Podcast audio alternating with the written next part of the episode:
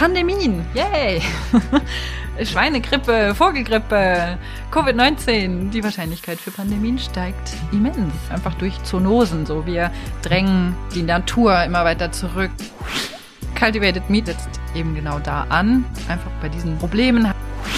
Wenn du jetzt Cultivated Meat so primär als technische Innovation bezeichnest, dann ist das wahrscheinlich eher auch ein bisschen abturned. Aber wenn du halt den Fokus auf die gesellschaftlichen und ökologischen Vorteile legst und auf die Ähnlichkeit zu dem konventionellen Fleisch, dann also hast du einfach wahrscheinlich bessere Chancen, dass Menschen es probieren möchten.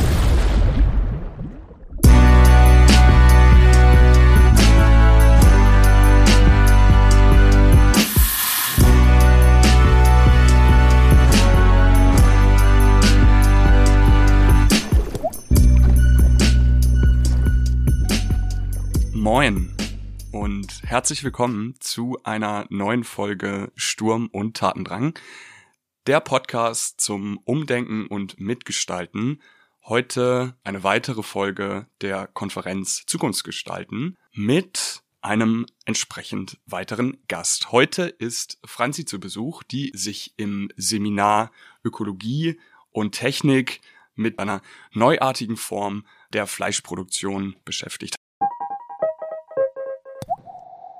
Hallo Franzi, schön, dass du da bist. Hallo Lukas, schön, dass ich da sein darf. Aber natürlich, wir freuen uns. Stell dich doch gerne zu Beginn einmal kurz vor. Wie kommt's, dass du hier in Flensburg gelandet bist, dass du angefangen hast, dich mit Themen der sozialökologischen Transformation zu beschäftigen und hier eben Transformationsstudien zu studieren?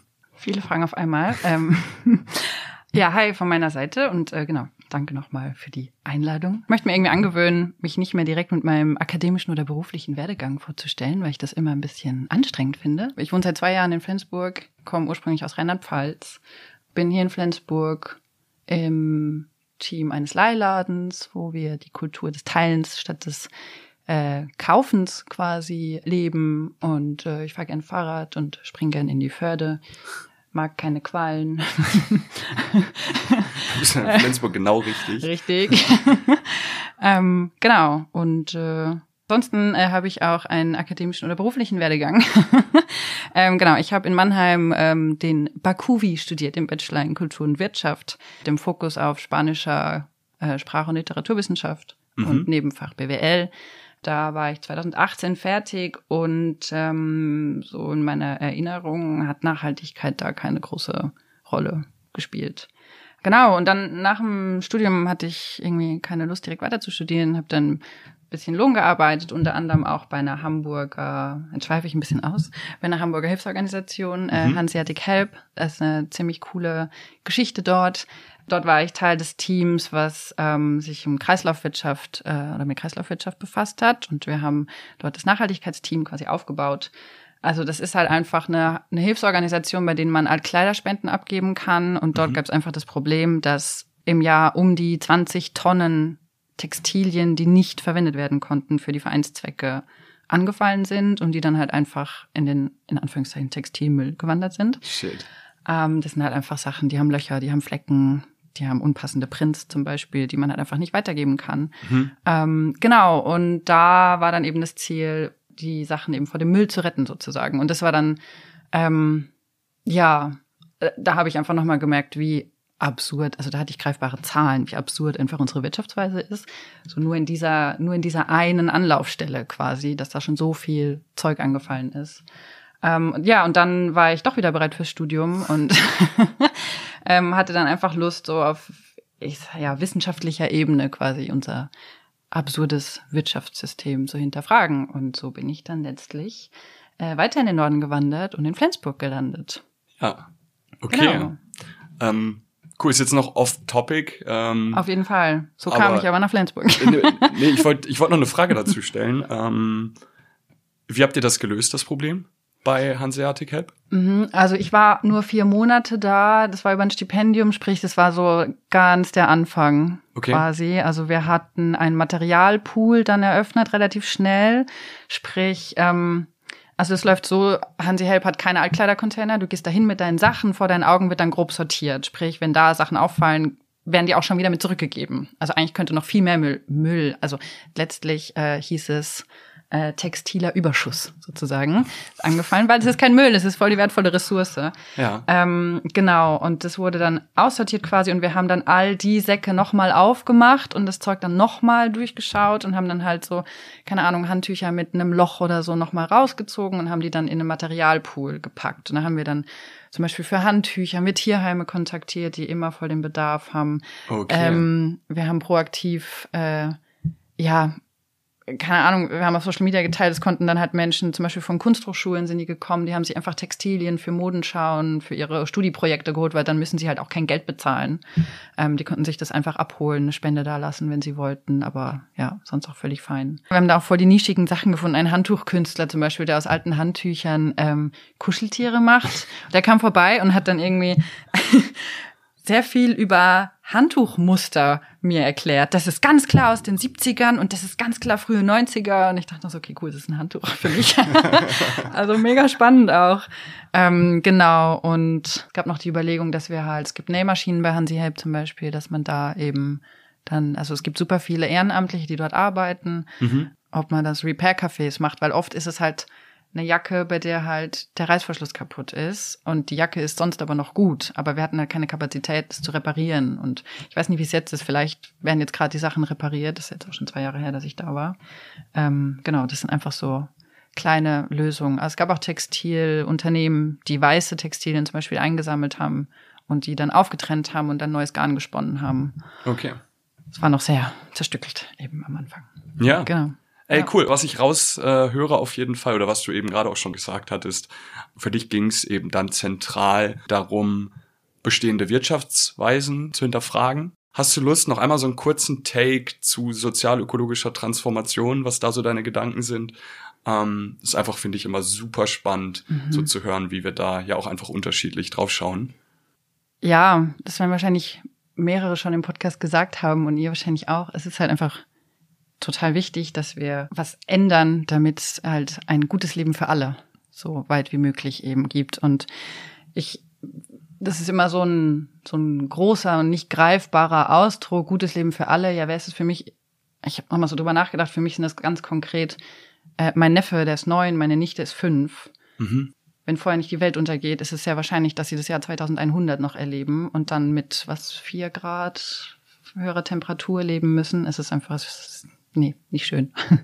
Und ähm, da kriegt dieses gutes Leben für alle für mich halt ein sehr konkretes Gesicht sozusagen. Und dann auch im Hinblick auf den Fachvortrag letztlich so Thema Ernährung war, das ist halt bei mir schon länger ein Thema.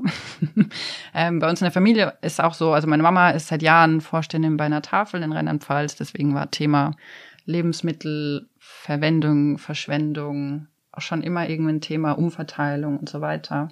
Mhm. Ähm, ich habe mich vor Jahren dann angefangen für Foodsharing zu, äh, zu engagieren und habe dann irgendwann auch meine eigene Ernährung umgestellt quasi. Das waren so die aus ethischen Gründen, weil ich einfach nicht wollte, dass ein fühlendes Wesen für mich leiden muss, für meinen kurzen Konsum sozusagen oder für meinen kurzzeitigen Genuss, sage ich mal. Ich finde das interessant. Wir haben ja auch ein kurzes Vorgespräch ähm, schon geführt, wo wir uns dann irgendwie äh, ja dazu ausgetauscht haben, ob das potenziell Zuhörende verschreckt, Mhm. ähm, wenn man sich so direkt auch ein, einfach als äh, Veganerin äh, Mhm. outet Mhm. irgendwo, was eigentlich ja total albern ist. Ja, aber ich krieg's halt eben seit Jahren mit, sobald, also ich find's furchtbar anstrengend und wahrscheinlich würde ich aber genauso reagieren, wenn ich äh, mit jemandem sprechen würde, der oder die vegan lebt und ich nicht. Es kommt halt immer der Rechtfertigungszwang. Ähm, und ja, ich, ich find's einfach, anst- also ich höre halt seit Jahren das Gleiche so und das ist auch okay und ich könnte nie auf Käse verzichten und so, naja, aber ich habe halt oft das Gefühl, dass ich direkt so als Moralapostel und ich bin die Person, die ein schlechtes Gewissen auslöst und so wahrgenommen werde und das möchte ich eigentlich nicht sein, so. Gleichzeitig möchte ich aber, dass Menschen umdenken und äh, ja, viele Menschen schalten halt auch direkt ab, wenn sie dann hören, oh vegan, oh nee, da muss ich, nee, da, da werde ich hier mit meinen eigenen persönlichen Entscheidungen konfrontiert und äh, ja, das schreckt eben viele ab. Wobei die Entscheidung, was auf dem Teller liegt, ja, mag vielleicht persönlich sein, aber sie hat halt Auswirkungen auf alle. Und das ist einfach sonst zu kurz gedacht. Ja. Ja, ich hoffe, ihr bleibt dran. Wir schauen später in die Zahlen, ob dann hier Leute abgeschalten haben. Das ist eine ganz gute Verknüpfung so langsam in Richtung den Inhalten, denen du dich im Rahmen deines Fachvortrags beschäftigt hast. Was war deine Motivation, dich mit dem Thema Cultivated Meat zu beschäftigen? Ja, ich habe halt bis vor paar Jahren selbst noch Fleisch gegessen und dann, ähm, genau, wurde ich halt, wie gesagt, irgendwann vegan. Das klingt nach so einer passiven Sache, die mir so passiert ist. Ich habe mich dann dazu entschieden, vegan zu leben. ähm, ja, und warum habe ich mich damit befasst? Ich bin der Meinung, wir müssen uns halt alle mit dem Thema Ernährung befassen. Es ist halt jedes Mal eigentlich eine bewusste Entscheidung, was bei uns auf dem Teller landet. Ja, mir fällt gerade äh, eine Liedzeile von einer Freundin ein, die ähm, Tierrechtsmusik schreibt. Das schweife ich ein bisschen ab, aber sie hat eine Zeile mit Fleisch frisst den Planeten und uns langsam alle auf. Ähm, der ist mir gestern in der Vorbereitung noch mal sehr lange im Kopf hängen geblieben. ähm, ja, es ist, es ist nicht das einzige Problem, das wir haben auf dieser Welt, aber es ist halt äh, ja ein sehr großes. Ich meine, wir alle ernähren uns und dafür werden Flächen gerodet, dafür werden Tiere gehalten, Tiere geschlachtet, Tiere leiden, Menschen leiden. Genau, und ich will jetzt auch gar nicht sagen, dass jetzt alle Menschen vegan werden sollen, auch wenn das so meine Utopie wäre also wie gesagt, ich möchte eigentlich jetzt nicht der Moralapostel sein, aber es ist halt trotzdem meine, meine Meinung. Mhm. Ähm, ja, und jetzt denken vielleicht manche, die sich damit befassen, so ja, okay, in Deutschland geht aber der Fleischkonsum zurück. Also ja, das stimmt, aber da stehen wir ziemlich alleine da. Wir sind immer noch bei 60 Kilo pro Person pro Jahr ungefähr, aber so ein Land steht halt nicht für sich allein. Ähm, genau. Das Deswegen. waren jetzt die Zahlen, die deutschen Zahlen das oder die, die, deutschen Zahlen, die deutschen Zahlen? Die deutschen Zahlen. USA, Australien und so weiter sind bei 90 Kilo pro Jahr pro Person. Da bin ich mir gerade aber nicht sicher. Okay, aber mehr ähm, auf jeden Fall? Auf jeden Fall mehr, genau.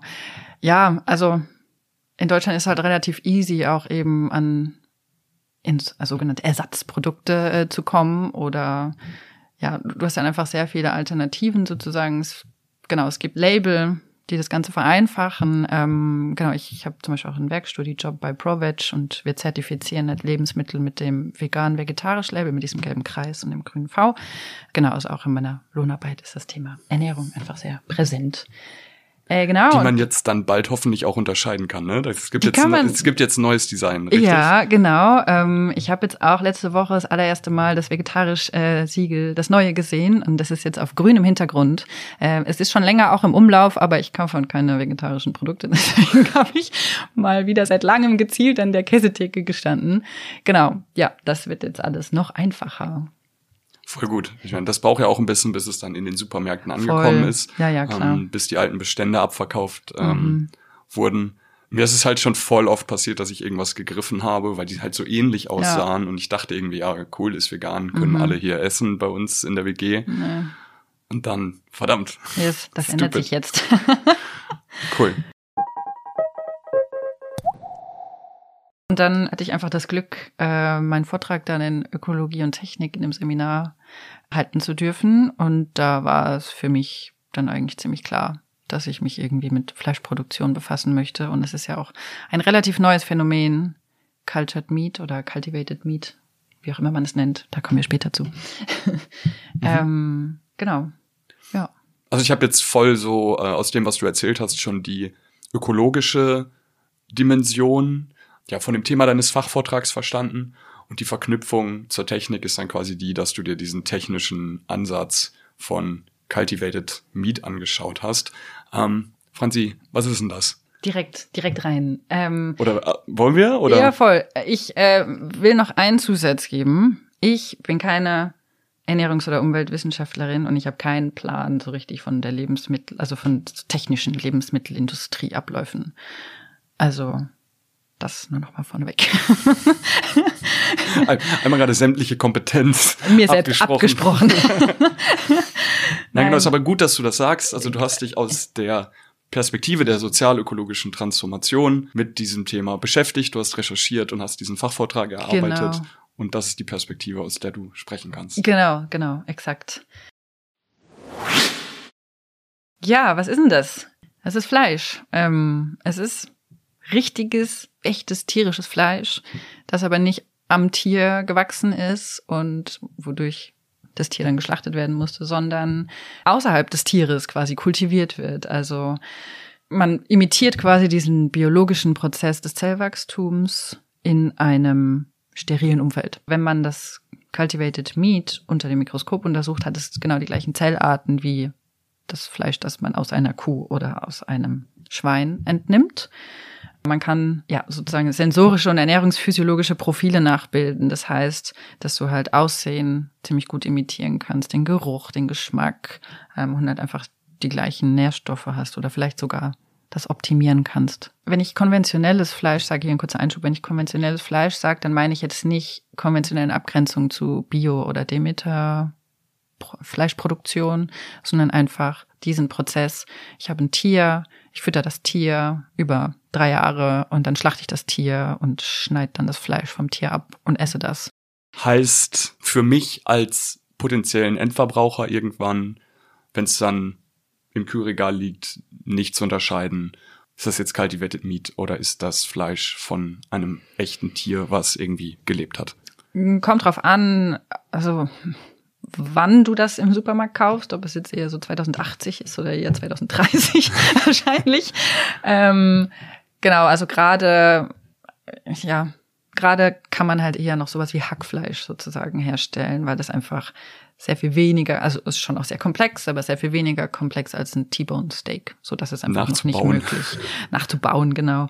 Und ähm, wahrscheinlich, also wenn du das Produkt ohne Packung vor dir liegen hast, so eine Boulette oder so, das wird wahrscheinlich nicht zu unterscheiden sein. Wahrscheinlich wird Fett draufstehen. Oh, Cultivated Meat. Keine Ahnung, das sehen wir dann 2030 und 2080. Aber das ist ja schon mal spannend, äh, die Zeitlichkeiten, die du da skizzierst. Also auf jeden Fall ein Prozess, der entsprechend noch sich in einer frühen Phase befindet, wo auch noch viel Entwicklung ja. einfach äh, mhm. passieren muss und gerade ja eben auch passiert in dem Bereich. Voll. Kannst du den Produktionsprozess vielleicht noch so ein, so ein bisschen detaillierter schilder, äh, schildern? Was muss passieren, dass das funktioniert, Cultivated Meat mhm. herzustellen? Mhm. Genau, man hat eine, ich nehme jetzt mal eine, eine Kuh oder ein Rind, besser gesagt. Äh, ich habe jetzt ein Rind, das ist sehr gesund und äh, aus diesem Rind entnehme ich eine sehr kleine Gewebe, so ein Fleischprobe quasi und ähm, ja, das ist minimal invasiv unter äh, Betäubung und so weiter. Das Tier hat keine. Es wird kommuniziert, es habe keine Schmerzen. Ich glaube, es hat kaum Schmerzen oder geringe Schmerzen im Vergleich zum konventionellen Weg. ähm, und aus dieser Gewebeprobe hole ich mir dann die adulten Stammzellen raus, sprich, das sind die Zellen, die sich halt noch in alles Mögliche oder beziehungsweise in Muskelzellen und in Fettzellen ähm, weiterentwickeln können. Und da suche ich mir so die besten, gesündesten Zellen irgendwie raus und die packe ich dann mit einem Nährmedium in eine Petrischale. Ähm, ich separiere das aber. Ich mache einmal so eine äh, Produktionslinie, nenne ich es jetzt mal, für Muskelzellen, was dann letztlich zu Muskelfasern wird mhm. und eben Fettzellen. Die brauchen jeweils verschiedene Nährmedien und ja, nach also ich meine, Zellen haben exponentielles Wachstum. Es geht relativ schnell, dass das halt einfach immer mehr Masse wird. Und dann wandern die halt quasi aus der Petrischale in so kleine Fläschchen, damit es immer mehr, dann geht's halt immer in größere Bioreaktoren, wie man die nennt. Und diese Reakt Bioreaktoren imitieren halt quasi die biologischen Rahmenbedingungen des Tiers, sprich, es ist eine aseptische Umgebung und man kann eben so Temperatur, äh, Sauerstoffgehalt, pH-Wert und die Nährstoffzufuhr einfach sehr genau regulieren. Einstellen. Genau. Es ist quasi so eine blecherne Kuh, habe ich es genannt in meinem Vortrag. Und das Nährmedium äh, bestand lange Zeit aus fetalem Kälberserum. Das klingt super, da habe ich direkt Lust auf ein Steak. Ja, ähm, ich habe mir jetzt noch mal rausgesucht, wie das äh, produziert wird. Ich da kurze Triggerwarnung vielleicht weghören, es ist eklig. Ich erzähle es einfach mal kurz. Das kann nicht in Deutschland und in vielen Ländern der EU und auch an angrenzenden Ländern äh, produziert werden, weil es verboten ist. Ähm, deswegen verlagert man das nach Brasilien, Südafrika, Australien zum Beispiel. Und man schlachtet eine trächtige Kuh. Man entnimmt den noch lebenden Fötus. Ich hoffe, der wird jetzt nicht schlecht. äh, man legt das noch schlagende Herz frei und jagt dann eine Nadel rein und durch den Herzschlag wird halt eben dieses Blut ausgepumpt. Ja, man muss auch über diese Industrie mal sprechen. ähm, Scheiße. Genau. Und ähm, Ich habe gelesen, es kann halt so sein, dass das, der Fötus noch fünf Minuten lebt oder halt 20 Minuten oder ja. Ja, das ist alles ziemlich grausam. Grausam. Ähm, Genau, aber man hat jetzt da sehr vehement eben an der synthetischen beziehungsweise pflanzlichen Alternative geforscht, weil man ja eben, also Ziel von Cultivated Meat ist ja einfach trotzdem Fleisch zu haben, aber halt einfach Tierleid und all die negativen Auswirkungen der Fleischproduktion eben zu reduzieren. Und das bringt nichts, wenn ich trotzdem noch trächtige Kühe schlachten muss, um halt meine Zellen wachsen zu lassen. Deswegen ist man da jetzt eigentlich auf dem synthetischen beziehungsweise pflanzlichen ähm, Nährmedium da angelangt.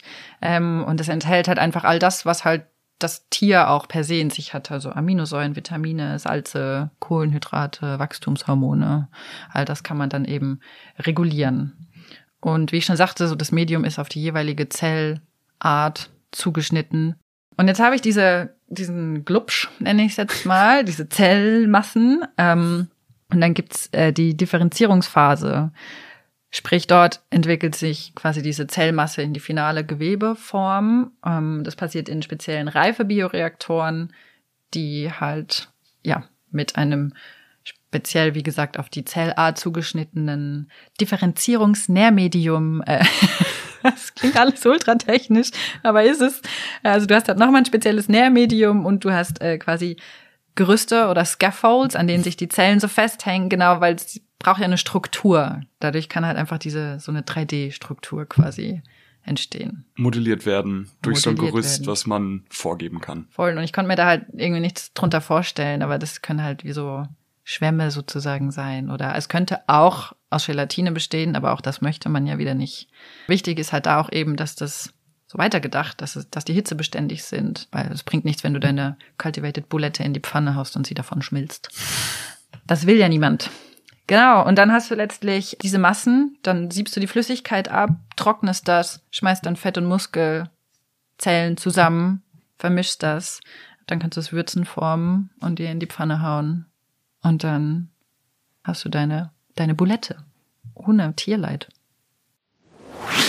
Der ganze Prozess ist deutlich kürzer als in der konventionellen Fleischproduktion, weil sonst, also dort habe ich halt einfach eine Kuh oder ein, ein Rind, das sich drei Jahre lang füttern muss und pflegen muss, bis es geschlachtet werden kann. Kühe werden bis zu 20 Jahre alt ansonsten. Und aber in diesem technischen Prozess, in dem Cultivated Meat Prozess quasi hast du Fettgewebe innerhalb von zwei Monaten quasi fertig und Muskelgewebe in ungefähr fünf Wochen. Also hat okay. halt auch eine krasse Zeitersparnis sozusagen. Und ähm, Mosamid, das ist eine niederländische Firma, die ähm, ziemlich Vorreiter, eine Vorreiterinnenrolle hat, meine ich, in Europa, was Cultivated Meat äh, angeht, hat auf seiner Website stehen oder Anfang des Jahres stehen gehabt, dass 0,5 Gramm von dem Tier entnommenes Gewebe ungefähr 80.000 Burger Patties ergibt. Das klingt erstmal nach einem guten Deal. Kann man mitarbeiten, ja. Franzi, man hat jetzt gerade schon immer wieder auch rausgehört, wieso sich damit beschäftigt wird. Du hast jetzt schon viel davon gesprochen, dass das Tierwohl erhöht werden soll. Es sollen keine Tieren, keine Tiere mehr äh, zu Schaden kommen müssen, einfach nur weil wir irgendwie Bock auf ein Steak haben. Da gibt es sicherlich auch noch so ein paar andere Gründe. Vielleicht kannst du da einfach das nochmal so ein bisschen versuchen zusammenzufassen, was sich einfach davon versprochen wird, Cultivated Meat voranzutreiben. Genau, da gucken wir uns dann einfach die Auswirkungen der konventionellen Fleischproduktion an. Ähm, die hat enorme Umweltbelastungen. Also je nach Quelle findet man so ein bisschen unterschiedliche Zahlen, aber ich habe herausgefunden, dass 70 Prozent der global landwirtschaftlich genutzten Fläche, also von Gras- und Ackerland für die Viehzucht genutzt wird. Und 40 Prozent des globalen Ackerlands wird für Futtermittel verwendet. Sprich, dort wird zum Beispiel Regenwald gerodet damit Soja angebaut werden kann. Und falls jetzt Leute denken, ey, aber die Veganer, die essen ja das ganze Soja, nur zwei Prozent des global angebauten Sojas geht in Tofu und Sojaprodukte. Ähm, genau. Beruhigt euch. ja. ähm, genau, ja, und äh, Abholzung des Regenwalds müssen wir eigentlich wahrscheinlich nicht wirklich drüber sprechen. Also bringt halt einen unglaublichen Biodiversitätsverlust mit sich.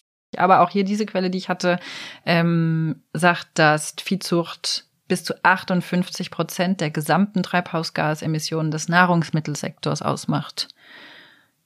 Äh, ja, wir haben sehr viele Wiederkäuer, die halt Methan ausstoßen zum Beispiel. Fleischkonsum und Produktion bringt Krankheiten mit sich. Wir erinnern uns an die letzten Jahre. ähm, wovon sprichst du gerade? Ähm, ja, Pandemien, yay! Schweinegrippe, Vogelgrippe, Covid-19. Die Wahrscheinlichkeit für Pandemien steigt immens. Einfach durch Zoonosen. So, wir drängen die Natur immer weiter zurück. Tiere leben auf immer engerem Raum und auf immer kürzerer Distanz quasi zu Menschen. Wir halten immer mehr Tiere auf, auf kleiner Fläche für unseren Konsum, ähm, die wir dann ja zum Beispiel mit extrem viel Antibiotika füttern, damit sie nicht krank werden. Also 73 Prozent der global verwendeten Antibiotika wird für Tiere verwendet. Und dadurch entstehen halt natürlich auch schwer behandelbare antibiotikaresistente Keime, die wir dann halt wieder in Krankenhäusern haben. Ethische Perspektive. Im Jahr werden 80 Milliarden Landtiere, ich kriege eine Gänsehaut gerade, 80 Milliarden Landtiere geschlachtet und 2,3 Billionen Meerestiere. Und das fand ich auch ganz spannend, weil Meerestiere werden eigentlich in Tonnen gemessen. Also man spricht ihnen jede Individualität ab, weil es ist einfach nur eine Menge. Es ist nicht mein Individuum. Das ist einfach aus Tierwohlperspektive nicht tragbar. Zudem gibt's halt eben eine Flächenkonkurrenz, das ist so die sogenannte Teller-Trog-Problematik, sprich mhm. auf einer Fläche, auf der ich halt Futtermittel anbaue, die, also wenn ich dieses ganze Feld habe, was halt dann in, ich sag jetzt mal, an drei Kühe verfüttert wird, wovon dann irgendwie wenig Fleisch abfällt für wenige Menschen, könnte ich stattdessen auch das ganze Feld voller Weizen oder Gemüse halt irgendwie anbauen, was halt einfach direkt von den Menschen konsumiert wird. Das ist bestimmt auch ein bisschen vereinfacht so. Also man kann nicht alles auf jeder Fläche anbauen, ähm, aber würden wir einfach die Nutztier- oder nicht Nutztierhaltung, das ist auch ein menschengemachter Begriff, die Zahl der landwirtschaftlich genutzten Tiere reduzieren, hätten wir einfach doch wirklich per se viel mehr Fläche, müssten kein Wald mehr holzen und könnten einfach Nahrungsmittel für den direkten menschlichen Verzehr anbauen. Und dann ist es auch einfach, letzter Punkt, ähm, Tiere sind auch wahnsinnig ineffizient in der Proteinproduktion. Also das Huhn ist das effizienteste landwirtschaftlich genutzte Tier, weil es aus neun bis zehn pflanzlichen Kalorien ein tierisches Protein macht. Sprich, das wäre vergleichsweise so, dass ich einen Teller Pasta esse, aber die anderen acht bis neun Teller, die ich zusätzlich, also die ich mitgekocht habe, die würde ich wegschmeißen. Klingt ein bisschen quatschig. Machst du das nicht immer so, wenn du dir Nudeln kochst? Nein, nicht mehr seit ein paar Jahren. ja, und wir haben halt einfach einen global steigenden Fleischkonsum. Wir leben hier in Deutschland wirklich in einer Ausnahme. Ähm, ich hau jetzt die Zahlen raus, die sind einfach schwer vorstellbar. 2018 wurden weltweit 320 Millionen Tonnen Fleisch gegessen. Das ist so absurd, ich kann mir das nicht vorstellen. Ähm, die Prognose für 2028 ist ja nochmal höher. Da sind wir bei ungefähr 380 Millionen Tonnen Fleisch. Und das geht einfach nicht mehr mit unserer aktuellen Produktionsweise.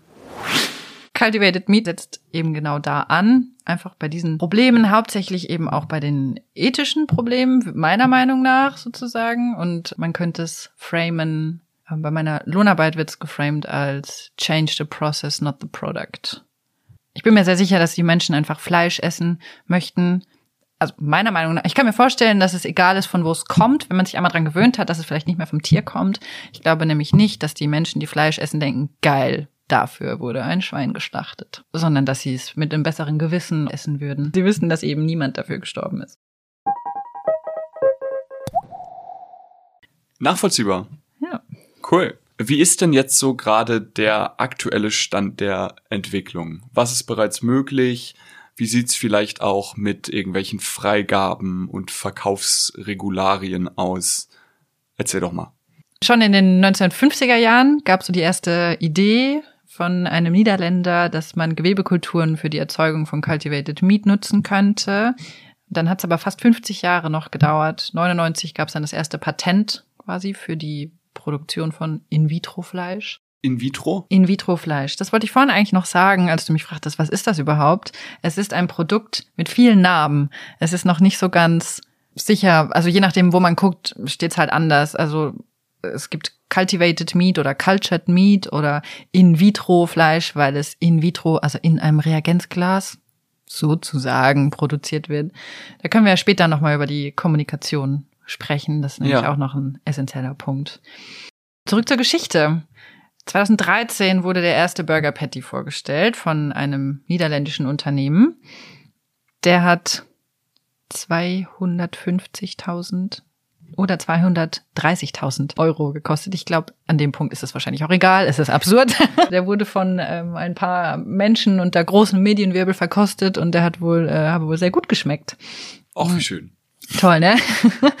ähm, genau, 2018 gab es das erste Rindersteak zum Beispiel. Ähm, und 2020 gab es global die allererste und bis vor kurzem auch einzige Zulassung zum Verkauf. Und das war in Singapur. Ist auch nicht so sehr verwunderlich, denn Singapur ist ein sehr kleiner Stadtstaat ohne Agrarfläche. Ähm, die haben natürlich Interesse daran, irgendwie ihre fast sechs Millionen Menschen ähm, zu, zu ernähren. Ja. Genau, und vielleicht ein bisschen unabhängiger von Importen zu werden. Im November 2022 hat in den USA die Lebensmittel- und Arzneimittelbehörde ähm, Cultivated Chicken als ebenso sicher wie konventionelles Hühnchen eingestuft.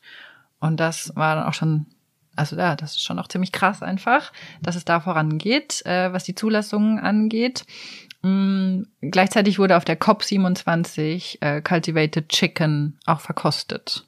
Im Juni diesen Jahres gab es dann auch die konkrete Verkaufszulassung in den USA für zwei Unternehmen, dass sie ihr Cultivated Chicken verkaufen können. Entsprechend werden jetzt auch große Produktionsanlagen ähm, dort gebaut.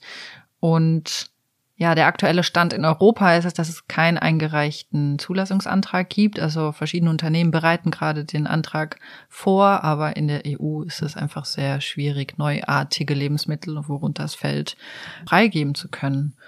Das dauert, also ja, so ein, so ein ähm, Freigabeprozess dauert auch einfach so um die 18 Monate zum Beispiel. Also es ist einfach ein sehr langwieriger Prozess, gegen den sich manche auch schon direkt wehren, denn im März diesen Jahres hat Italien stolz verkündet, dass sie das erste Land sind, die dem Ganzen Einhalt gebieten, denn mit der Begründung, äh, dass man die landwirtschaftliche Kultur und somit die mediterrane Ernährung und die Gesundheit der Menschen schützen muss, während die sich quasi per se vorab schon mal gegen die Einführung von Cultivated Meat in Italien. Jo. Okay. Rechte Parteien. Super Ding.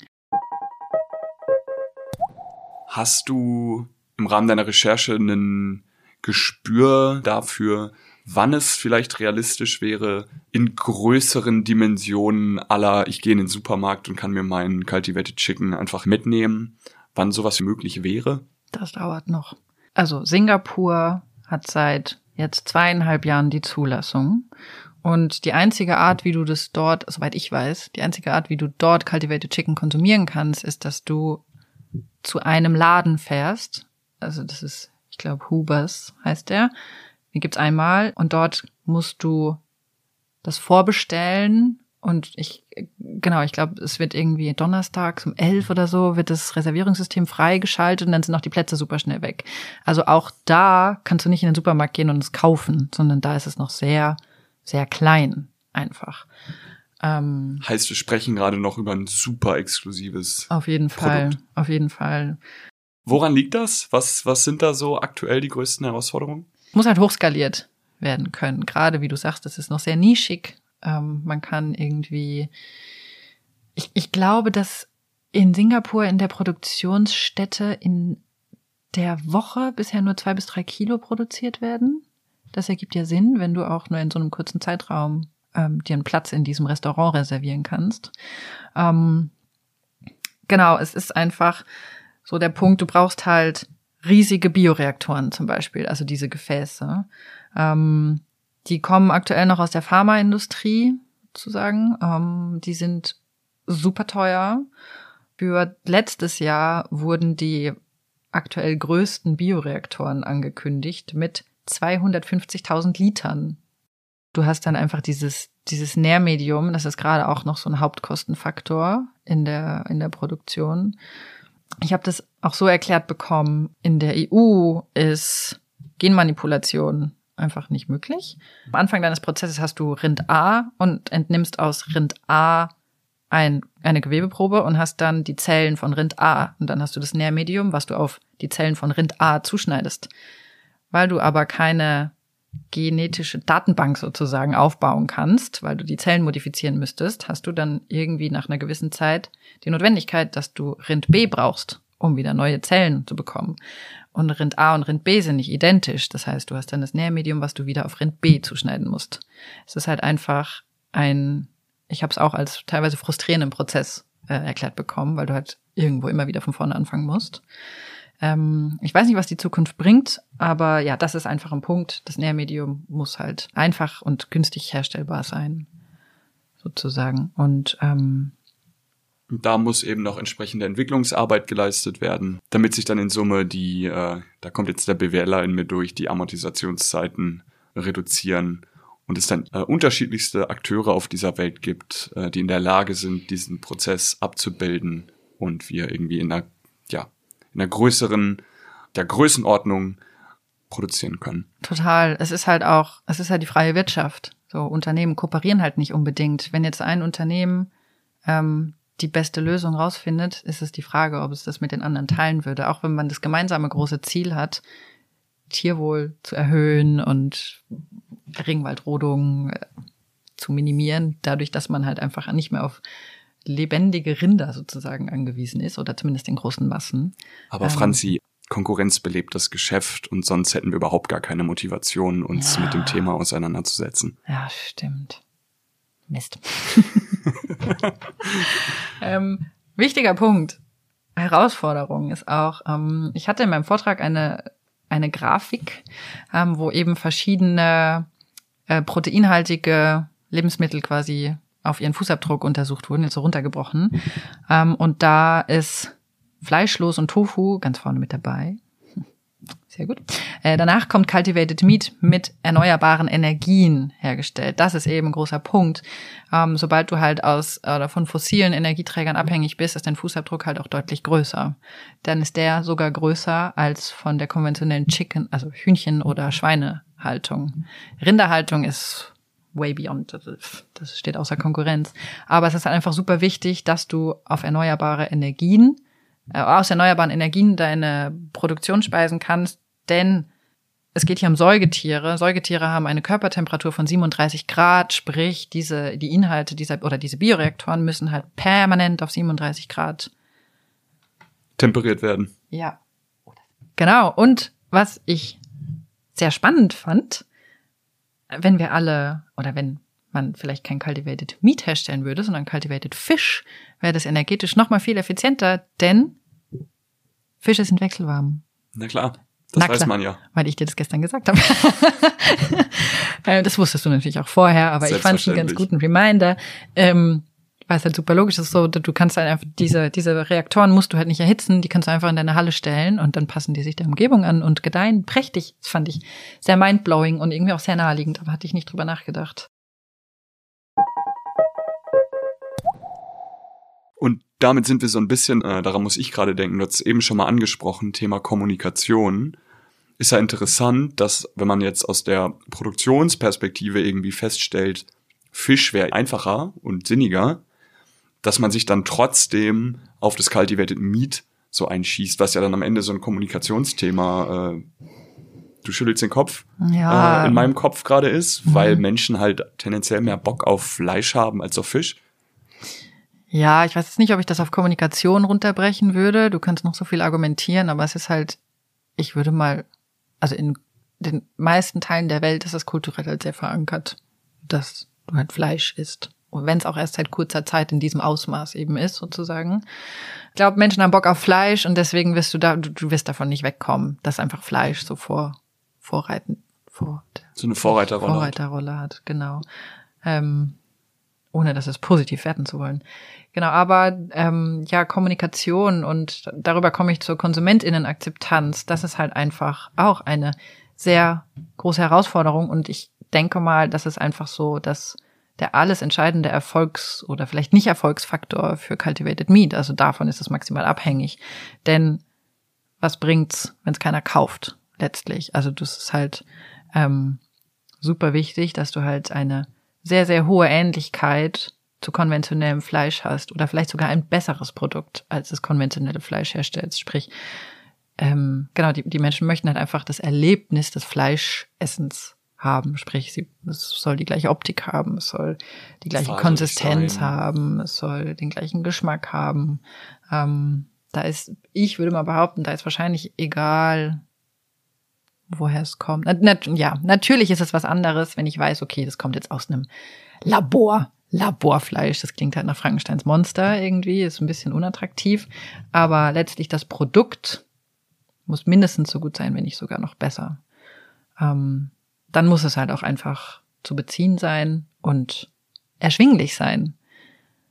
Und ich habe jetzt gestern noch gelesen, dass eins der Unternehmen in den USA eine Preisparität bis 2027 anstrebt mit konventionellem Fleisch. Das finde ich schon sehr ambitioniert. Aber ich schätze mal, dass das wahrscheinlich irgendwann äh, von der Website verschwindet. Weil es ist halt einfach so. Also ich meine, in Deutschland wird Fleisch einfach mega doll subventioniert. Ja, es ist einfach sehr schwierig, dann da einfach direkt eine Preisparität zu erreichen. Ähm, aber um auf deine Kommunikation zurückzukommen, mh, mm, bei, bei ProVeg habe ich äh, mit einer Kollegin gesprochen und habe darüber auch über Umfragen und so weiter herausgefunden, dass so bis zu 90 Prozent der befragten Menschen Cultivated Meat zumindest mal probieren würden.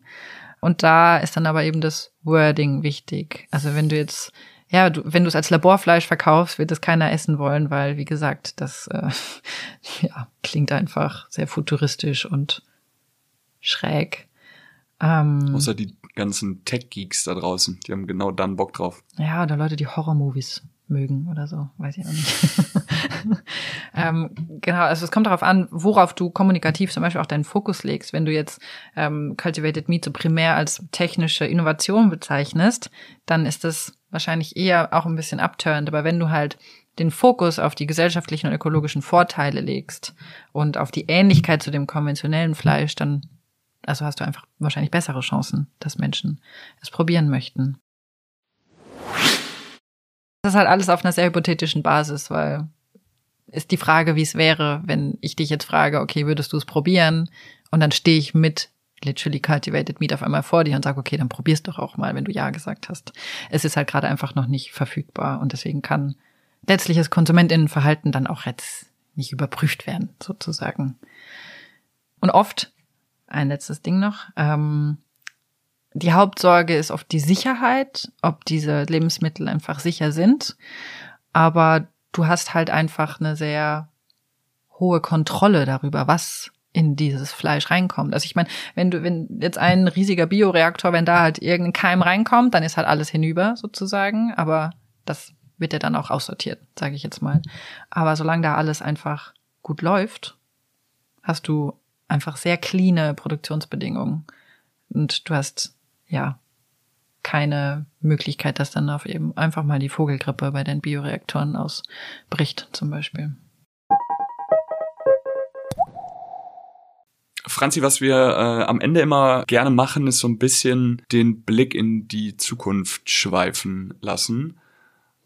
Man hat das auch immer wieder schon, schon rausgehört aus dem, was du schon so erzählt hast. Magst du laut darüber nachdenken, was in deinem Kopf so die, die mögliche Zukunft ist, die mit der Cultivated Meat Produktion einhergeht?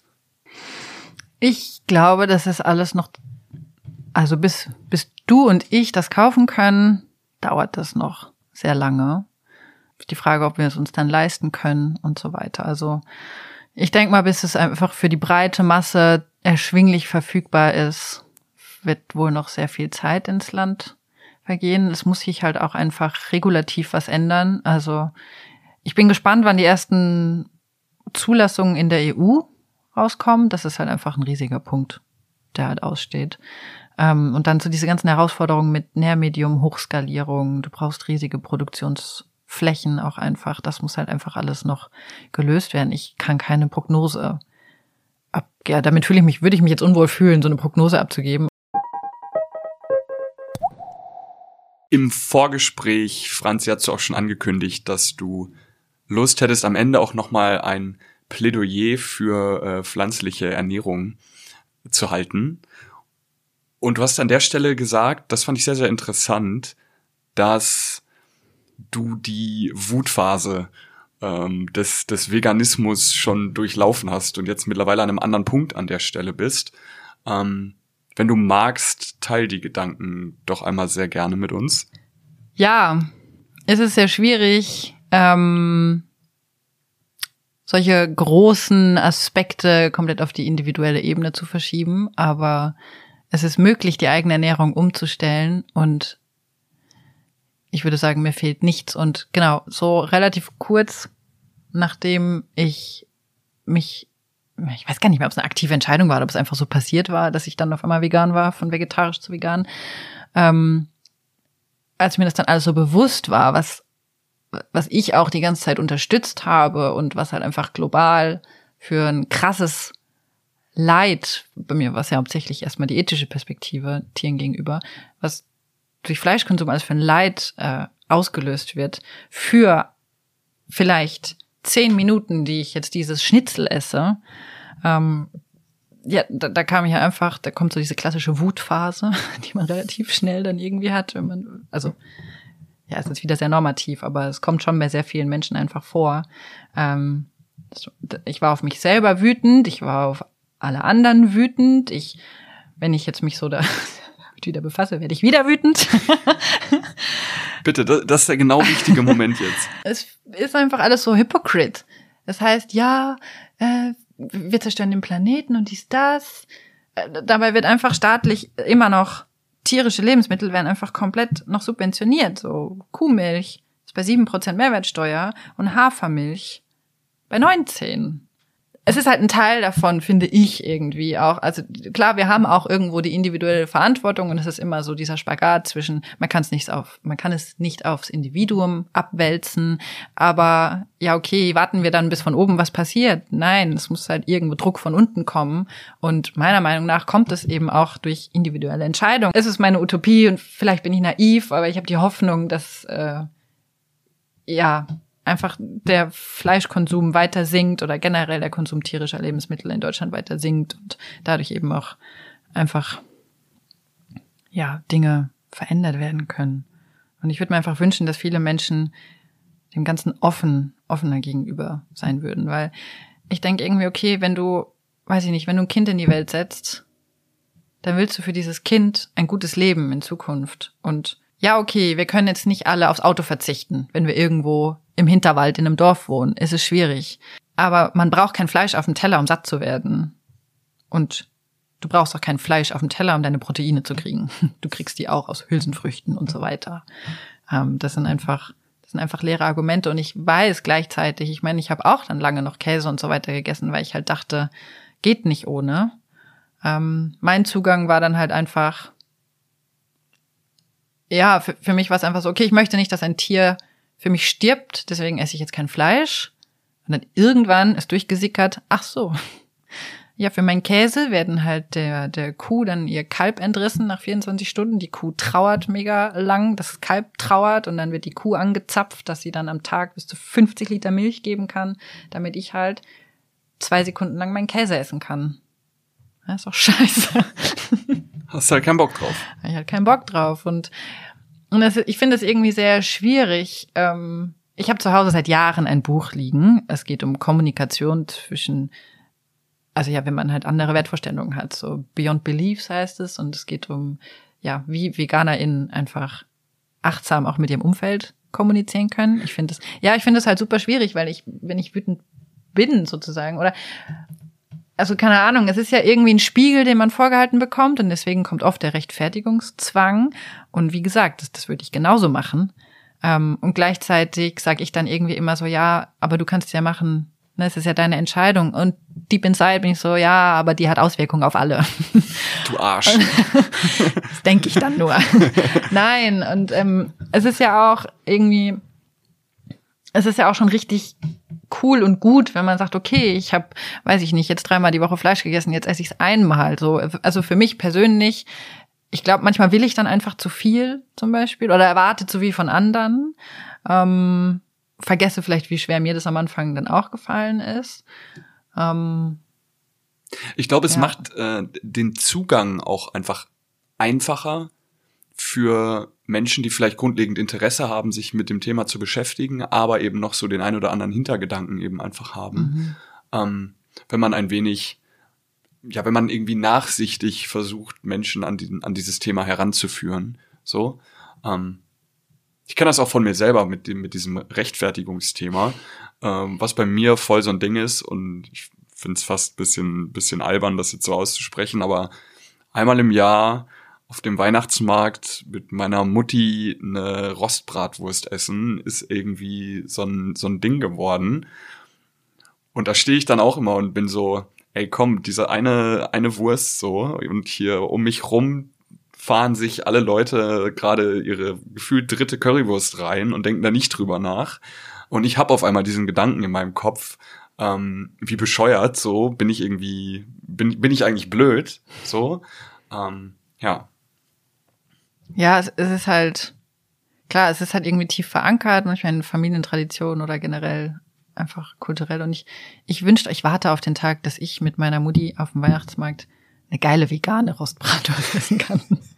Ich hoffe, es kommt bald. Denn das ist immer noch ein bisschen mau.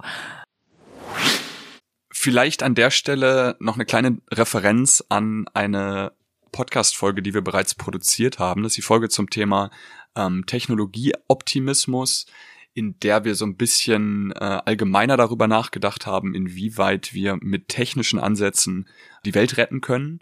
Das knüpft vielleicht an unser Gespräch hier heute auch ganz gut an, wenn Leute Lust haben, da noch mal ein bisschen äh, weiterzudenken und sich mit dem Thema zu beschäftigen. Ansonsten bedanke ich mich bei dir, Franzi. Du, du zeigst auf, du, du hast noch etwas zu sagen. Mhm, ich möchte mhm. dich nicht abwürgen. Ich habe gerade noch meine, meine Notizen geschaut. Darf ich Werbung machen? Du darfst, wir, entscheiden dann noch.